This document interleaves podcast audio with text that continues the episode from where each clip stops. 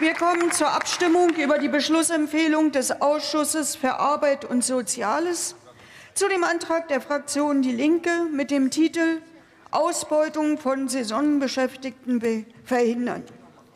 Der Ausschuss empfiehlt in seiner Beschlussempfehlung auf Drucksache 6606 den Antrag der Fraktion Die Linke auf Drucksache 6187 abzulehnen.